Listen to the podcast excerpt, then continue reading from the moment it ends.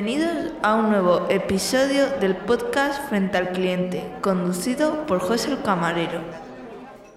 ¿Qué tal chicos? Estamos aquí una semanita más. En el día de hoy tengo un invitado muy especial para hablar de un tema que a mí siempre me parece interesante comentar las diferencias de España con otros países. Sabes que he hablado con gente de Inglaterra, de México y por ahí. Y, y en este caso pues tengo a Víctor, que es español, pero vive en Irlanda. ¿Cuánto hace que vives en Irlanda, Víctor? Pues eh, vine aquí en 2017, o sea que vaya casi para seis años. Una, una Sí. Ah, es, un- es una tiradita, ya con- tienes que conocer bien el país, vamos, ya un poquito. Bueno, conozco sobre todo Dublín, pero, pero Sí, sí, bueno, pero ya la forma de vida, eh, ese tipo de cosas. sí. Y eh, a mí eh, me interesó mucho que me comentases en, a través de iVoox, me comentases porque en unos artículos hace tiempo de que hablé yo sobre las tarifas eléctricas y que ahí os daban una ayuda y demás.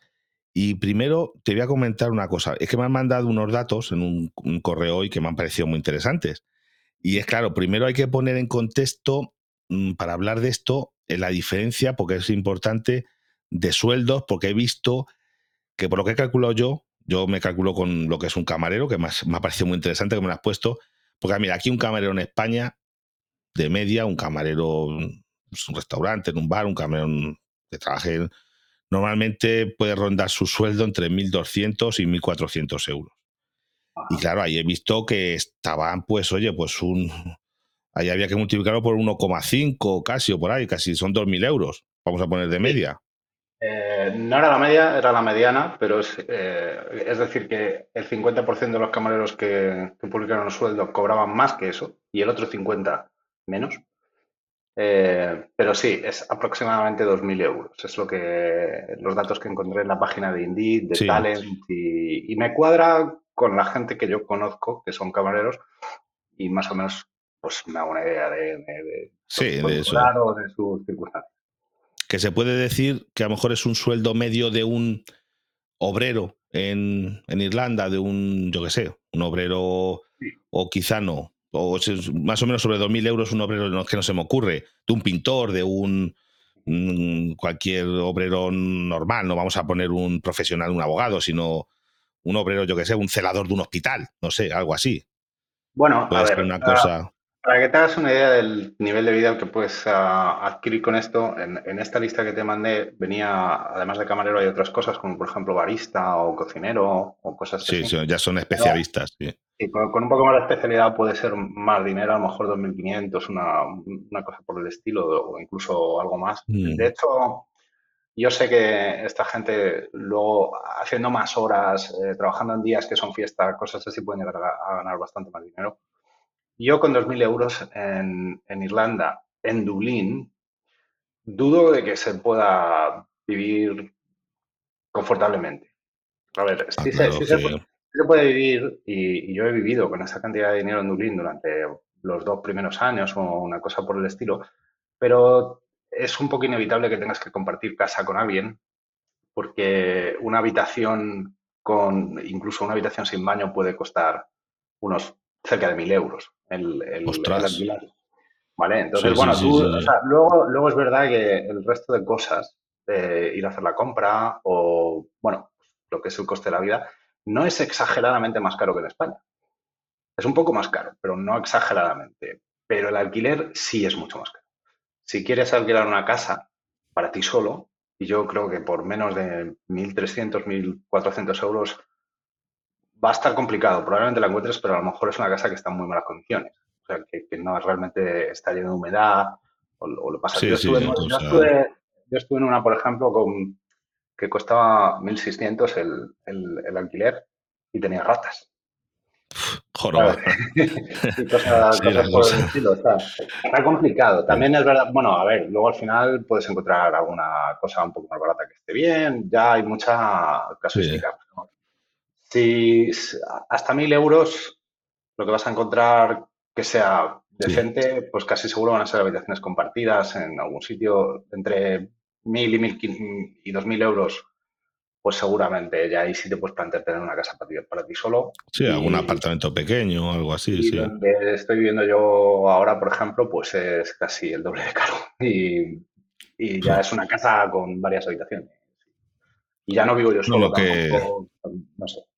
Es, que es caro, el, nivel que es caro, no, el, nivel de vida no es exageradamente más caro cuando vas a comprarla. De hecho, por ejemplo, una cosa que me, me preguntaron la última vez que fui a España es que cuánto costaba el aceite y aquí el aceite pues es más barato que en España. Porque aquí lo estamos... Bueno, pero en eso... Supongo que acabará por subir. No, te cuento. Es que ahí es porque vais, en teoría, lo que dicen sobre el aceite, que aquí está carísimo y sigue estando. Y te digo yo que a mi jefe se le hacen todos los meses, no te digo lo que se puede gastar aquí en aceite, pues nosotros usamos que aceite de oliva y tú pueden que donde yo trabajo puede ser el coste del aceite de oliva de un mes 5.000 euros. Eso el coste solamente de, en género del aceite de oliva. Porque pues es una, unas cosas, no, no, de lo más caro, hombre, no va a costar tanto como la carne, pero que es carísimo en concepto, es un, coste que ha subido mucho, ¿no?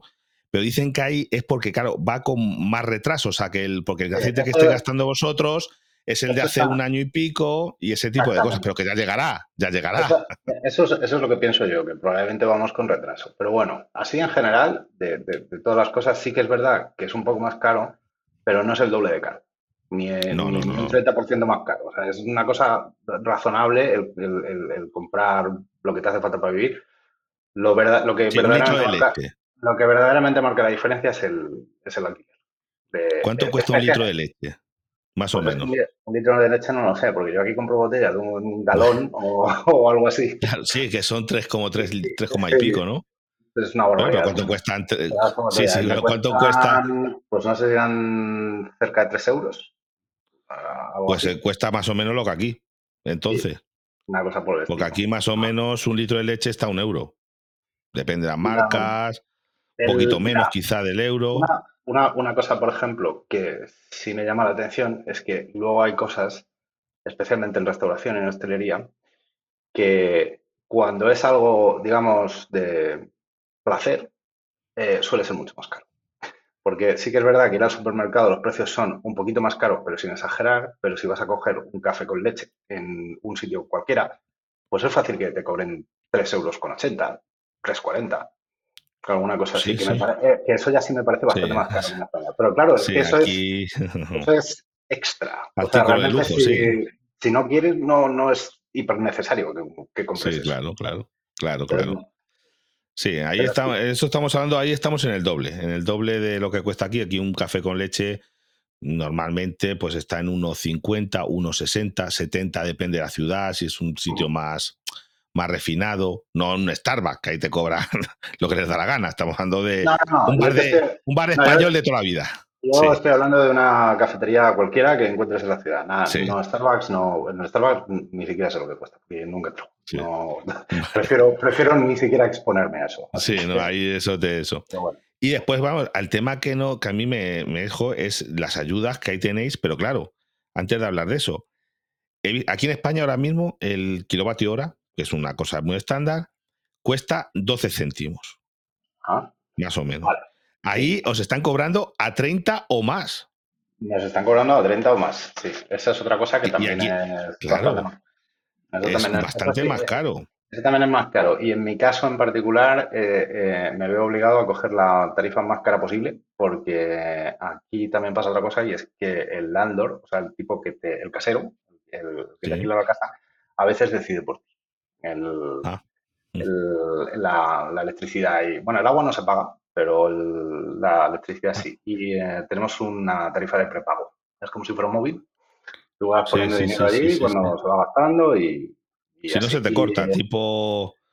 tipo eh, yo eso lo he visto en Inglaterra también, que tienen contadores que van con... Bueno, antes iban con monedas hace muchos años. No, ahora, es ahora van con tarjeta. bueno, o incluso alguna tarjeta también lo he visto. Es una aplicación en el móvil, tú configuras el pago para cuando se va acabando, pues rellenarlo y así. Y bueno, pues yo creo que estaremos gastando a lo mejor unos 90 euros al mes o un poco menos. la verdad es que tampoco lo miro demasiado, pero, pero sí, más o menos. Y es la, más cara, pero es que cuando estás de alquiler, pues a veces el, casero dice que tiene que ser eso y tiene que ser eso. Otras veces te dejan elegir, pero en general los caseros les gusta el prepago. Sí, claro, así no se les queda una puya. Pero mira, la hablaba con un. Justo esta tarde, fíjate, eh, la hablaba con un, amigo, podcaster, eh, que él estaba de alquiler y que igual que el casero le imponía la tarifa, digo, hombre, pues es una. Mm, vamos a una pu, porque el problema está en que, oye, a ti, al casero, ¿qué más le importa? Aquí no son prepago.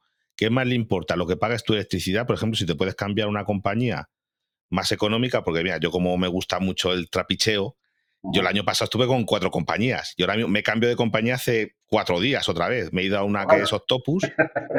No, no, eh, es, que yo, eh, si, vamos a ver, si me puedo ahorrar un euro, yo por un euro soy un poco, yo soy casi catalán, yo soy agarrado. Yo, yo si no puedo ahorrar un euro, me ahorro un euro. ¿Sabes? A mí no me, no me da porque, ¿sabes? Por ejemplo, el cambio de esta, de estaba en Endesa y me he cambiado a Octopus ha sido, pues, el, al cabo del mes, el ahorro que voy a hacer eh, va a ser como un euro dos. Pero también me daban 50 euros por el cambio, ¿sabes? Con, ahora tiene una promoción que si te cambias te dan 50 euros. Pues oye, veo por los 50 euros y un euro menos al mes, me cambio. Y como mañana dentro de dos días haya otra, porque yo tardo tres minutos, como lo tengo ya tan, tan interiorizado, tan automatizado, cambiar de compañía, lo hago todo online. Te que tardo dos minutos, porque tengo ya en, una, en un POSIT, vamos a ver, en un POSIT no, vamos, en una aplicación, una nota de Google Keeps, el número de cuenta y el CUPS para poder cambiar unas que cortar, pega, corto, pega, ya está, vale, dale. ¿Sabes? Pero es que a mí se me hace bastante caro, a que, hombre, el nivel de vida es que estamos hablando que es casi por tres la electricidad ahí. Y ahí, hombre, el, las temperaturas en Irlanda yo creo que tiene que ser un poquito más bajas que aquí. Bueno, en eso tenemos ahora un poco de pelea, porque eh, luego también pasa una cosa, y es que yo no sé si esto es general en todo el país, pero me ha pasado ya en varias casas y en varios sitios, y es que eh, esta gente tiene una percepción de la temperatura muy diferente que la nuestra. O sea, para ellos 25 grados es ya una cosa exageradísima de calor. Entonces no se puede poner la calefacción más, más alta que eso. ¿Sabes? Y, o sea, están bastante capadas. Y a, veces, pues, a veces hace un poco de frío en la casa, incluso aunque tengas la calefacción puesta, incluso aunque la tengas al máximo. ¿Porque la calefacción es eléctrica o cómo es? ¿Cómo suelen ser ahí? Vamos, ¿cómo suelen ser? En general suele ser eléctrica. Yo ahora tengo una que es eléctrica total y antes tenía una que tenía como unos ladrillos dentro del radiador y entonces por la noche los calentaba y luego ya los ladrillos ya lo, que, ah, en el resto del día. Eh, la, conozco bien, esos acumuladores de tarifa, bueno, aquí en España se llamaban acumuladores de tarifa nocturna, que se cargaba por la noche, unas resistencias calentaban unos, ladrillos gordos, porque mi suegro que lo tiene así, y, eso, y de día iban soltando el calor, ¿sabes? Porque por la noche, en teoría, la electricidad sea más barata, era que ya no, pero era, fue, porque eso es una, faena, no, es que antiguamente eso es una cosa que, claro, que no tenía esa tarifa, pero a, gente como mi suegro les hicieron la puñeta, porque mis suegros esta casa en la que viven se la construyeron ellos, en su día era lo más guay, porque por la noche casi no se pagaba electricidad, porque había un ah, superávit muy grande de electricidad por el tema de, por ejemplo, las nucleares no podían parar. Las nucleares tú no puedes parar, tú eres una nuclear y tienes que estar todo el día. Y entonces, claro, por la, noche, por la noche y les duraba. claro, cuando, claro, cuando era de día no tenían que pagar. Porque no... Efectivamente, porque por la noche se pagaba una miseria de electricidad. A lo mejor, si de día te costaba el kilovatio a 12 céntimos como ahora, vamos a poner, de noche a lo mejor te costaba 2. Sí. Y encima podías consumir todo lo que quisieras. De, no había límite de potencia. Claro, eso, ahora. Eso también pasa aquí, ¿eh? depende de la tarifa, pues yo te he dado el, el, número que te he mandado es el que venía de la tarifa más normal y más estándar posible. pero sí que, sí que, es verdad que cada compañía tiene alguna franja horaria en la que puede llegar a ser un poco más barato. Pero vamos, más o menos está ahí en ese precio. De todas maneras, que sí, que sí. como al final me lo paga el gobierno, pues... No, no, es pues que a mí me, me estalló la cabeza porque es que aquí lo único que hicieron, que lo han quitado, es que aquí lo que nos hicieron es bajar el IVA bajaron el IVA hasta el 5% del 21 eh, y ahora este año ya no lo han quitado, ya bueno, lo han quitado, lo han subido al 10. Ahora han pasado del 5 al 10 y van a ir progresivamente recuperándose IVA. ¿Sabes? Que ha vuelto a subir porque aquí la electricidad se llegó a poner a 27 céntimos, que más o menos todavía aquí, pero claro, era una burrada. 27 céntimos para mucha gente en España Es que aquí lo normal, yo te digo, una casa normal, yo la único, la calefacción mía es de gas. O sea, solamente es para lo que es cocinar, eh, iluminación, plancha, lavadora, ese tipo de cosas. Yo vengo pagando 40 mm, euros. Más o menos, en, verano un poco más por el aire acondicionado, porque yo aquí donde vivo, o sea, tú que aquí en Toledo hace un calorcito bueno, es como Madrid, y el aire acondicionado en verano es fundamental, porque eso, para dormir. Te voy a decir, yo no estoy en casa de día, yo de día no le pongo, pero por las noches en mi casa puede haber una temperatura de 28, 29 grados dentro de la casa. Es decir, no, no descansas, ¿sabes? Es un, una sauna, es imposible. Y en verano sí que puedo pagar a lo mejor 50 y pico, que tampoco se me hace muy... Durmiendo toda la noche con aire acondicionado, ¿eh? Pero claro, eso se llegó a poner, pues fijamente, al doble, casi al doble. Hubo gente y gente con calefacción. Estaba pagando más que yo aquí al mes. Claro, no, no, aquí, no, gente de pagar, de pasar de pagar de 50 a 120, 130 euros, ¿eh? Pues eso es con, eso, cuando ya te digo, y todo esto también tiene una cosa, eh, fue porque estalló la guerra, es que si el gas, la guerra sigue y ha bajado. Ahí yo creo que también hubo bastante especulación, yo qué sé, eso es mi opinión. Mi opinión porque... La verdad que seguimos... me hace un poco grande, pero me imagino que si hubo un shock fuerte cuando lo de la guerra, pues alguien especularía con ello, seguro. Hombre, fijo, siempre. eso siempre lo que hay intereses porque interesaba a compañías, a esto, a lo otro. El gobierno intentó que si les iba a poner los impuestos especiales porque estaban ganando mucho dinero. no funciona, pero mira, gracias a esto se ha vuelto a, normalizar el mercado. Y aquí la única ayuda que hay realmente es para familias, pero mm, que incluso yo no la veo bien en algunos casos, porque mira, yo conozco gente eh, con qué familia. Aquí familia numerosa son tres hijos. Hay gente con tres hijos que les dan eh, la ayuda y son una familia numerosa que la necesitan, por supuesto. Gente con pocos ingresos, que tú, si tienes pocos ingresos, te dan una ayuda que es un descuento en la factura. Tú es el bono social, que lo pagamos entre todos los. O sea, nosotros nos quitan de la factura un eurito a todos los españoles para pagar eso. Sí, para, claro, con eso hacen un fondo y le hacen un descuento. Mi madre, por ejemplo, que es eh, que está viuda, que tiene una pequeña pensión, pues le hacían un descuento del 60% de la factura. O sea, es un descuento grande. Pero tiene una cosa, por ejemplo, de familia numerosa, eh, tú podías ser multimillonario que como tuvieses tres hijos o cuatro, te hacían el descuento igual. Ahí, no, pues ahí no tenían en cuenta los ingresos.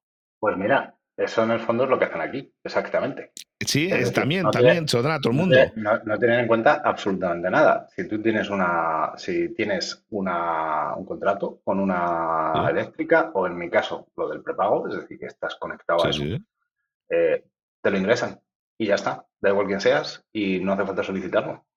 Que es principalmente lo que mejor, o sea, lo que más me sorprendió a mí la primera vez, sobre todo porque yo la primera vez no me enteré de que eso existía. Y me enteré porque fui a mirar la factura, a ver cuánto tenía que pagar ese mes.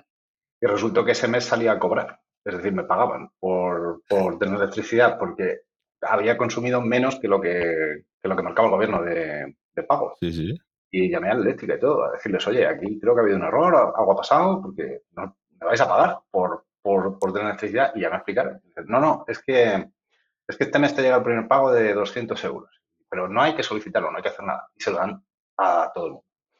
Así que, y bueno, eso pues es una cosa. el año pasado y es lo que está haciendo este. Ahora va al segundo pago y queda uno más.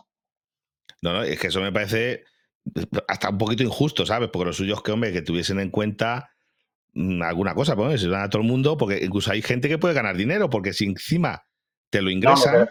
Lo que, lo que pasaba es que yo, en aquel caso, por ejemplo, a mí me salió eh, de beneficio unos 20 euros, una cosa así, y me los acumularon como si fuera el bote de la lotería. Bueno, pues si no los has gastado ahora, pues la siguiente factura tienes lo del gobierno más otros 20 euros que no gastaste. Bueno, yo ese año realmente no pagué electricidad casi, casi hasta agosto.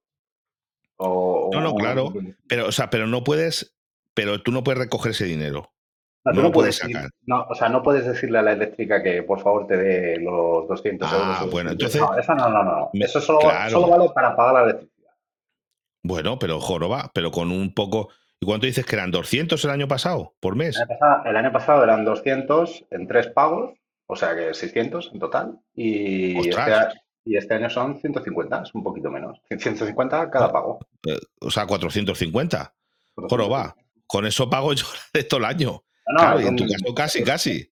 Es un dinero, bueno, no todo el año, pero unos cuantos meses. Yo creo que hasta abril o mayo no, seguramente no pagaré nada. Va, eso es un es un, vamos, es un, un buen, eh, una buena ayuda, la verdad. No, luego sí es, verdad, es verdad que hay muchas cosas que sí que funcionan, sí, sí, que funcionan un poco parecido a eso que dices, porque hay veces que a lo mejor aquí nos pasamos el día usando vouchers para todo.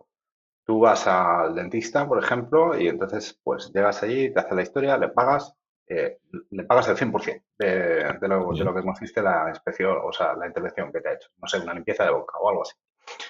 Vale, pero tú en tu seguro de tu empresa eh, tienes una cierta cobertura, no sé, al 70% o algo así. Entonces tú primero pagas, luego el dentista te da un voucher. Tú ese voucher lo llevas a Hacienda, Hacienda te lo devuelve y al final nos pasamos la vida llevando papeles de un sitio a otro para, que te devuelvan. Y es verdad que te devuelven y funciona muy bien. O sea, no es complicado, pero es un poco diferente que en España, ¿sabes? o por lo menos el recuerdo que tengo yo de España. Bueno, en España lo que hay es que, mm, bueno, que pero eso, mm, lo que dices tú, el voucher este, pero solamente para, pero para todo el mundo o depende de las empresas, o es un seguro privado.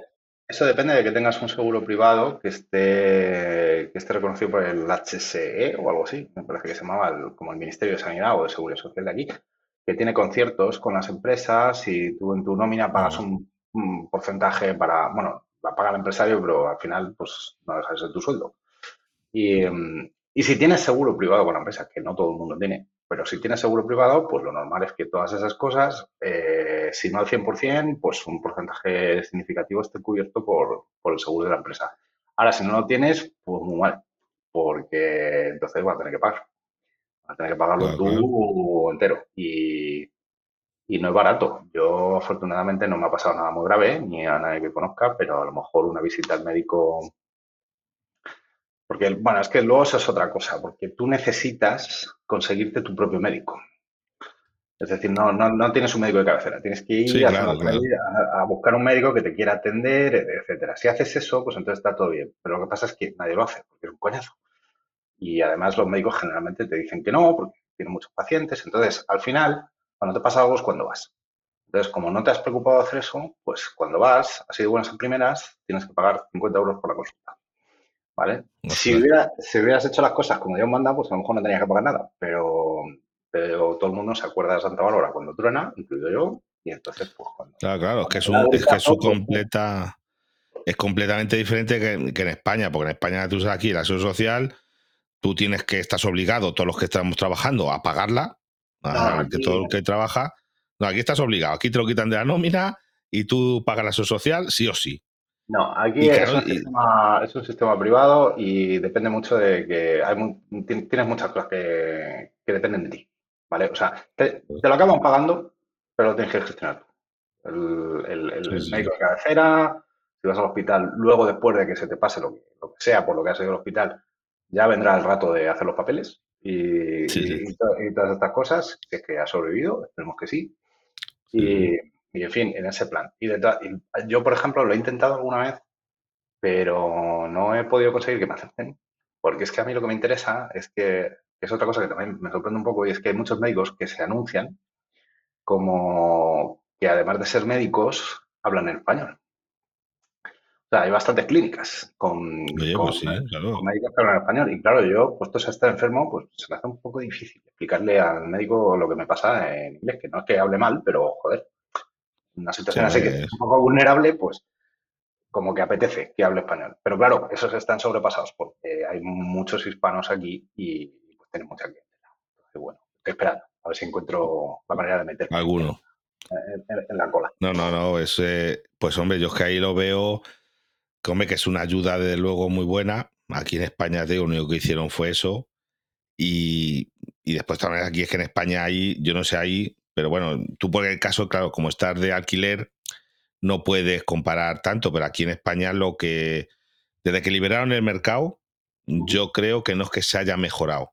O sea, si hay mucho, no hay una competencia, ahora empieza a haber competencia, pero ha habido, vamos, y después aquí se cargaron una cosa que había, que era la tarifa regulada por el gobierno, que era una tarifa que hace años estaba muy bien, que porque el gobierno fijaba como vamos a llamar los precios. Pero ahora ya esa es de le hicieron una subasta que se hace todos los días y eso es un cachondeo. O sea, eso puede costar la luz. Por la mañana una cosa, a la, a la hora otra, cada hora cambia el precio que es un, no vivir, ¿sabes? Es que no hay aplicaciones, ¿sabes? Hay aplicaciones, la gente tiene aplicaciones en el móvil y te dice, ay, ahora pongo la lavadora, ahora no, ahora sí, ahora no. Yo por eso prefiero lo que tengo yo, que es una tarifa todo el día cuesta lo mismo. Yo sé que gasto unos 300 kilovatios al mes, lo multiplico por 12 y ya está, y sé lo que, lo voy a pagar. Ya no, no tengo que hacer más cosas raras. ¿Tenéis eh, electrodomésticos programables? Sí, yo sí. Tiene que, ser, una locura el, estar pensando cuándo ponerlo y cuándo no. No, eh, yo no tengo esa tarifa, pero hay mucha gente que está en esa tarifa. Lo que pasa es que la gente no lo mira al final. Lo que pasa es que, claro, encima las, horas más caras son siempre, mira, lo más caro, más caro de todo el día es entre las 7 de la tarde y las 11 de la noche. Cuando, ¿qué está haciendo la gente? Aquí en España, cenando, viendo la tele y cosas de haciendo la comida. Y también por las mañanas, cuando vas a mejor gente que pone, y al mediodía. O sea, y barato es por la noche relativo, porque ahora por las noches, esto, cuando antes te digo que la electricidad se regalaba, como quien dice, ahora con los coches eléctricos ya no empieza a ser tan regalada la electricidad. O sea, es un poquito más barata, pero no tanto. Y además también por la noche no funciona la, la fotovoltaica, que aquí en España la han puesto muchísima. Aquí en España, yo no sé por ahí, pero aquí en España Aquí en España se han puesto muchísimas fotovoltaicas, muchos eh, a nivel privado, muchas casas se ponen paneles y también campos, campos enteros, campos grandes de extensiones y, extensiones de paneles. Y yo aquí, por sorprendente que parezca, porque en este país no hay sol, ah, nunca, ah, así como en España jamás, pero aún así eh, sí. que están poniendo bastante, cada vez se ve más en, las casas de la gente y sobre todo lo que me da cuenta es cuando vuelo a España, echas un vistazo por la ventanilla del avión y, todos los campos de cultivo que había, poco a poco se los está comiendo el, huerto solar. Así que sí, porque además, aquí también está siendo así. Y además es que eso es un negociazo para los dueños de, los, de las tierras, porque mira, no te las compran. Lo que te hacen aquí, yo que conozco a varios, porque por aquí hay mucho, en Toledo hay muchos estos, eran tierras que no, casi no producían. Porque eran tierras no muy buenas, no que no eran de regadío, que eran de secano, que a lo mejor podías plantar pues algún cereal como cebada o cosas así, que tampoco la producción era muy para allá. ¿Y qué hacen? Es un alquiler a largo plazo. Entonces, el dueño de la tierra se garantiza que sin él hacer nada, no tiene que labrarla, no tiene que hacer nada, cobra un alquiler. Y sigue siendo, y sigue siendo el propietario del terreno. Dentro de X años, pues o pueden negociar o lo tienen que quitar y llevarse la instalación, o sea, no se deshace de la tierra y cobra un alquiler que es una pasta, mucho más de lo que se acaba vendiendo, yo qué sé, plantándola y teniendo que trabajarla. Por pues eso es un negociazo. Parece un, buen negocio, sí. La verdad. No, no, es que y, las empresas estas, a su vez, pues oye, como los precios de la luz estaban tan altos, ahora ya, claro, si bajan los precios, les es menos rentable el negocio. Que eso también es otra, pero que, que era un, oye, es que cuenta que el campo solar es montarlo, pero luego no tiene gasto. No es como tú si tienes una central térmica, tienes que quemar gas, tienes que quemar carbón, tienes que una central nuclear, fíjate el consumo que tiene de, seguridad, de, uranio y cosas de estas, que el uranio no suele ser barato, yo creo. Pero en cambio en un puerto solar, una vez que lo han montado, el mantenimiento de que se pueda estropear algo y poco más, y limpieza de los paneles. Ya está, no tienes, no consumen nada, no decir, no es que esto hay que meterle gas, hay que meterle carbón, no hay que meter nada. Es un, es un buen negocio, ¿eh?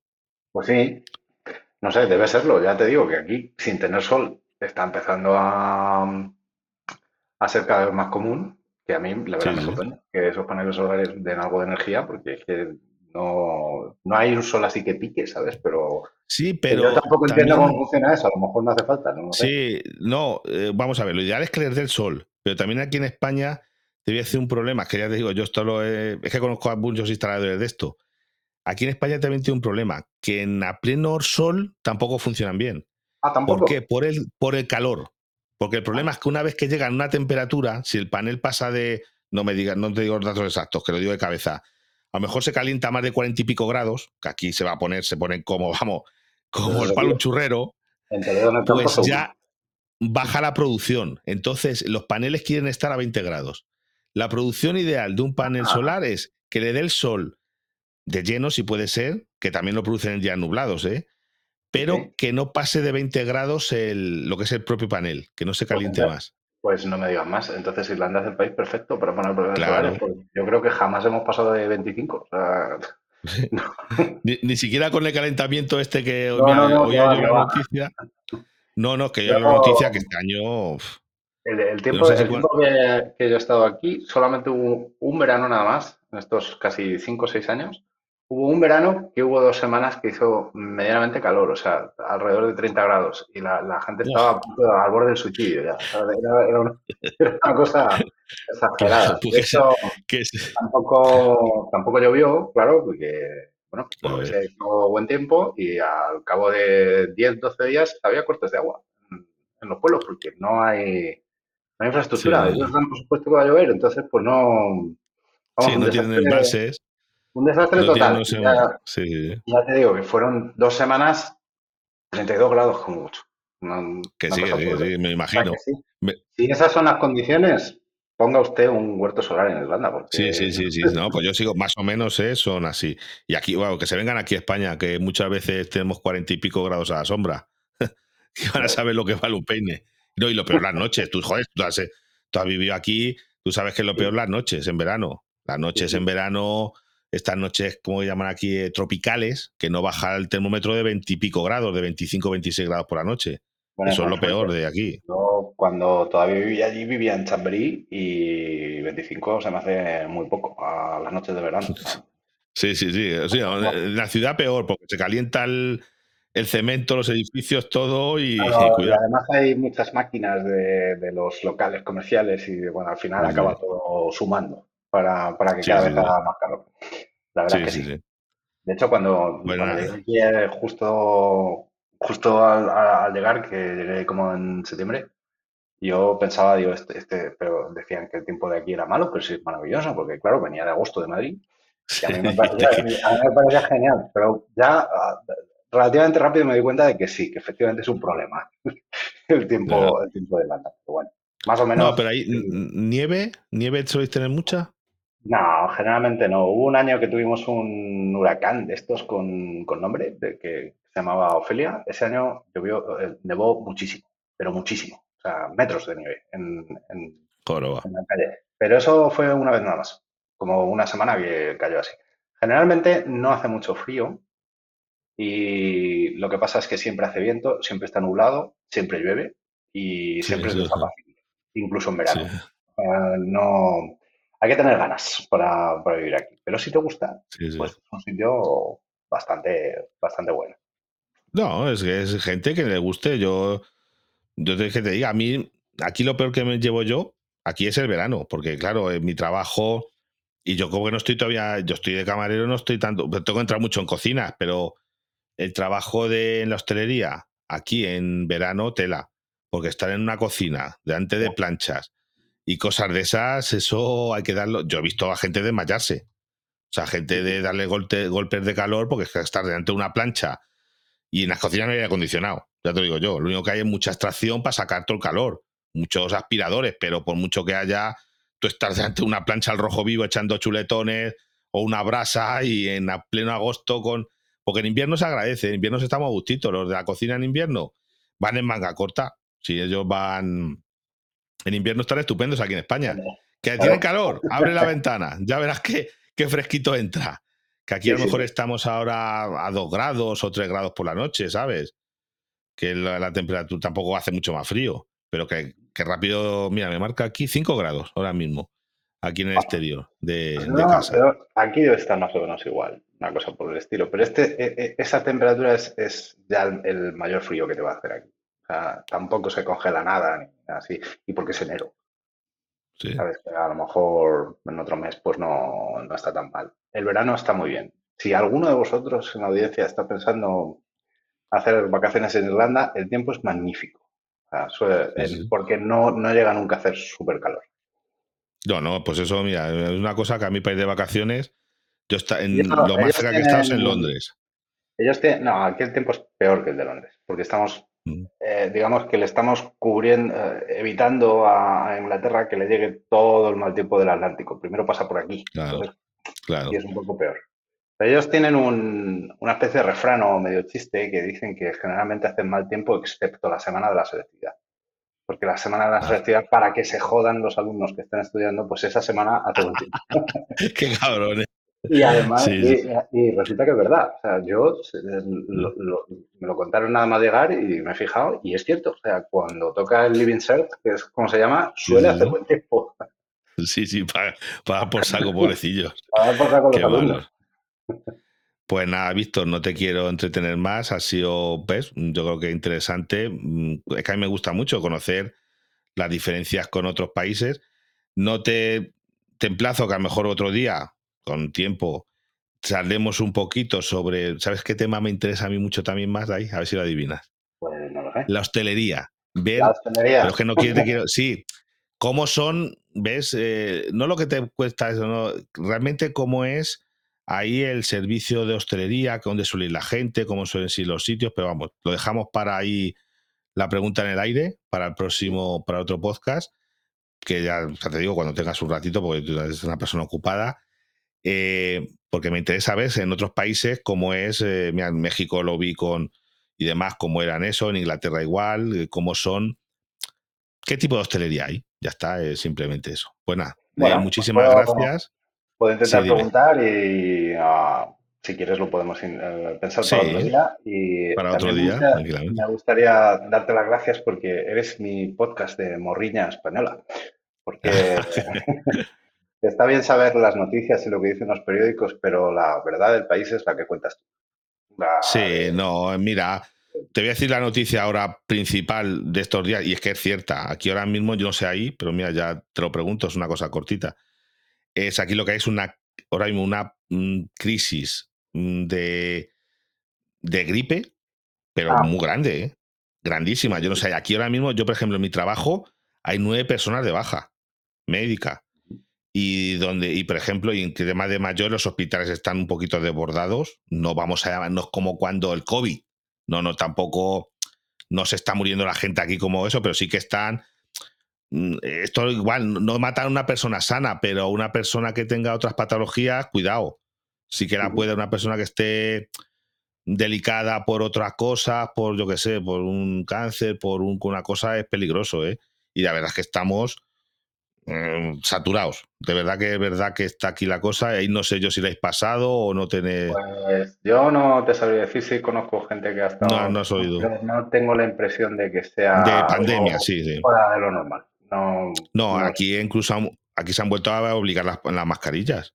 En, en tema de hospitales, farmacias, centros de salud, residencias de la tercera edad y cosas de esas se ha vuelto, y yo ya y se vuelve otra vez a mascarillas por la calle. O sea, donde trabajo yo, en restaurante, ya hay gente que por su propio esto, pues va con mascarilla por protegerse de, del tema que estamos. Es que el problema es que están saturados los hospitales. Que, que, no, te pongas mal hoy, de lo que sea. No, no te caigas y te rompas una pierna, porque el problema está en que vas a estar al final de la cola de un montón de gente que está con otros con temas de la gripe. Están un poquito saturados. Pues aquí en, principio no. Ya veremos cómo evoluciona, pero yo no tengo la sensación de que esté pasando nada fuera de lo normal. sí, sí, pues aquí sí que. ha cogido catarros y cosas así, pero es que al fin de cuentas es. Bueno, eso todo el año, o sea, eso ahí. Todo el invierno, vamos. Pero aquí el tema es ese. Que no es una cosa, ya digo, pero bueno. Esperemos que pase pronto, dicen que un par de semanas, que se volverá a la, a la normalidad. Y de verdad, pues muchas gracias por tu tiempo, oye, por dedicarnos esto y, ya está, te emplazo otro día, otro día más adelante, que nos volvemos a quedar, ¿vale? Pues muchas gracias. Cuando quieras, José, y gracias a ti. Bueno, y antes de despedirme del todo de vosotros, os quería comentar que como habéis escuchado en el podcast, em, me he cambiado otra vez de compañía eléctrica. Me he ido a Octopus. Y pues si a alguno os interesa, ahora mismo la, para mí la mejor. No, no había mucha diferencia con la que estaba antes, que era la Endesa, pero sí que hay, sobre todo en la potencia es un poquito más económica. El precio de kilovatio hora son 12,4 céntimos. Pues yo me he cambiado. Aparte de una promoción, eso sí, esta promoción eh, solamente aplica si no has estado en Octopus en los últimos 12 meses. Si has estado, no lo van a aplicar. Y es que yendo con un código de, referido, con un enlace de referido, que yo os dejaré aquí en... Tienes que entrar pinchando en ese enlace, os dejo en las notas del programa, o si queréis me lo pedís por privado, o por privado sabéis que me podéis mandar una factura anonimizada y yo os miro a ver si os interesa, porque no, esto es como los zapatos. El zapato que me va bien a mí, a lo mejor no os va bien a vosotros. Eso sabéis que lo digo siempre pues tenéis un descuento de 50 euros y sin permanencia ni nada por el estilo. Entonces, pues oye, me parece un, buen precio. Eh, precio fijo todo el día. 12 céntimos, 4. Si alguno estáis interesado, ya os digo, os dejo el enlace. Pero aparte de eso, si no, por privado me, me habléis por Telegram o Twitter y os lo miro la factura y si queréis. Y os digo si os interesa o no, porque puede que sí, puede que no. Bueno, ya sí que me despido hasta la próxima semana. Y con esto nos despedimos por hoy en Frente al Cliente. Muchas gracias por llegar hasta aquí. Se agradece si le das un like en tu plataforma favorita o le das visibilidad en las redes sociales. Puedes encontrar a José en Telegram, X, Mastodon o iVoox buscando arroba frente al cliente.